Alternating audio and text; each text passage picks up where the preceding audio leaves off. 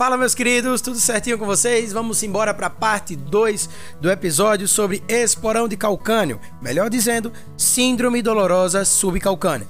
Tá? Se você ainda não conferiu o nosso primeiro episódio dessa série, então já pausa esse episódio, volta lá que a gente já tem o nosso episódio postado, tá? Tem muito conteúdo, muita coisinha nova, muito detalhe que você precisa saber para entender aqui a parte 2 desse episódio, tranquilo?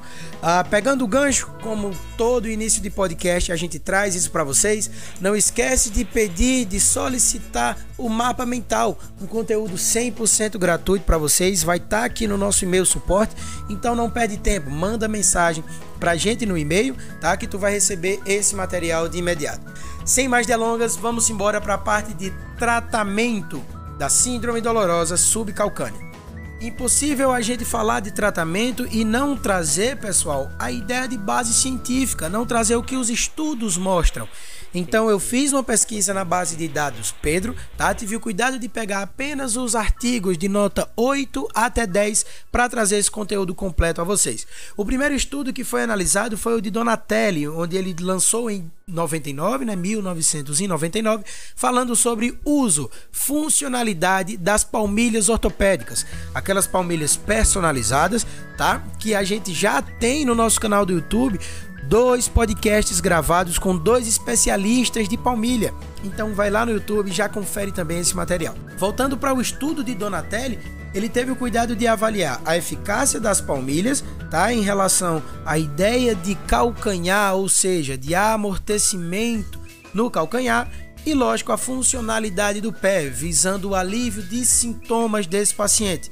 Tá? E a gente teve uma conclusão nesse estudo que Donatelli concluiu que os pacientes que receberam esse tipo de órtese, ou seja, os pacientes que receberam essas palmilhas personalizadas, feita com cada particularidade de pé de cada paciente, teve um resultado muito bom. Ou seja, os pacientes tiveram uma redução no quadro de dor, tá? E tiveram uma melhor funcionalidade no pé. E lógico que acarretando isso, tem uma melhora na qualidade de vida desse paciente. Trazendo um pouquinho para a atualidade, a gente vai falar agora sobre o estudo de Orelana. O estudo de Orelana foi publicado em 2010, tá? E o objetivo desse estudo foi analisar, estudar o efeito analgésico através da aplicação do laser, o laser infravermelho, em pacientes que sofrem com aquele quadro álgico de esporão de calcânio que vocês, chegando a esse momento do podcast, vocês sabem muito bem. E vê que legal, pessoal.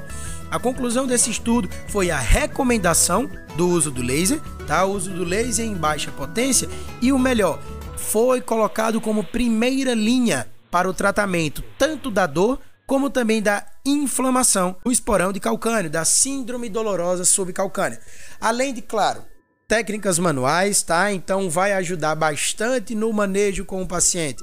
A liberação da face plantar vai te ajudar bastante mais na frente o fortalecimento da musculatura intrínseca e extrínseca do pé, tá? E isso vai te ajudar bastante para ter um ótimo resultado. Então, liberação miofascial, ou melhor, manipulação miofacial, né, a manipulação dos tecidos moles, a, o fortalecimento mais à frente, o uso do laser de baixa intensidade, como mostra o estudo de Orelana, o uso se você tem a especialização na parte de palmilhas ortopédicas, segundo Donatelli, vai te ajudar bastante no tratamento desse paciente. E o melhor, vai te ajudar também na parte de prevenção. Até porque o sentido da fisioterapia em si não é apenas tratar a consequência da tua dor, e sim vamos tratar a causa. Então, além de tratar, a gente vai prevenir o aparecimento, tá? Vamos utilizar várias estratégias para que consigamos ter um trabalho de prevenção efetivo. Certo, pessoal? Dado a vocês esses dois estudos, é bem interessante que novamente vocês peguem esse material lá no nosso e-mail de suporte, tá? O resultado obtido em cada análise desses estudos foi justamente isso, passar alternativas de intervenção Então a gente tem manipulação de tecidos moles, a famosa liberação miofascial, a gente tem o trabalho de fortalecimento mais à frente, a gente vai ter o uso de laser com baixa intensidade, a gente vai ter palmilhas ortopédicas, a gente vai ter regiões periféricas, como por exemplo, tendão de Aquiles, como por exemplo tibial anterior, essa musculatura, tá? A gente vai ter gastrocnêmios.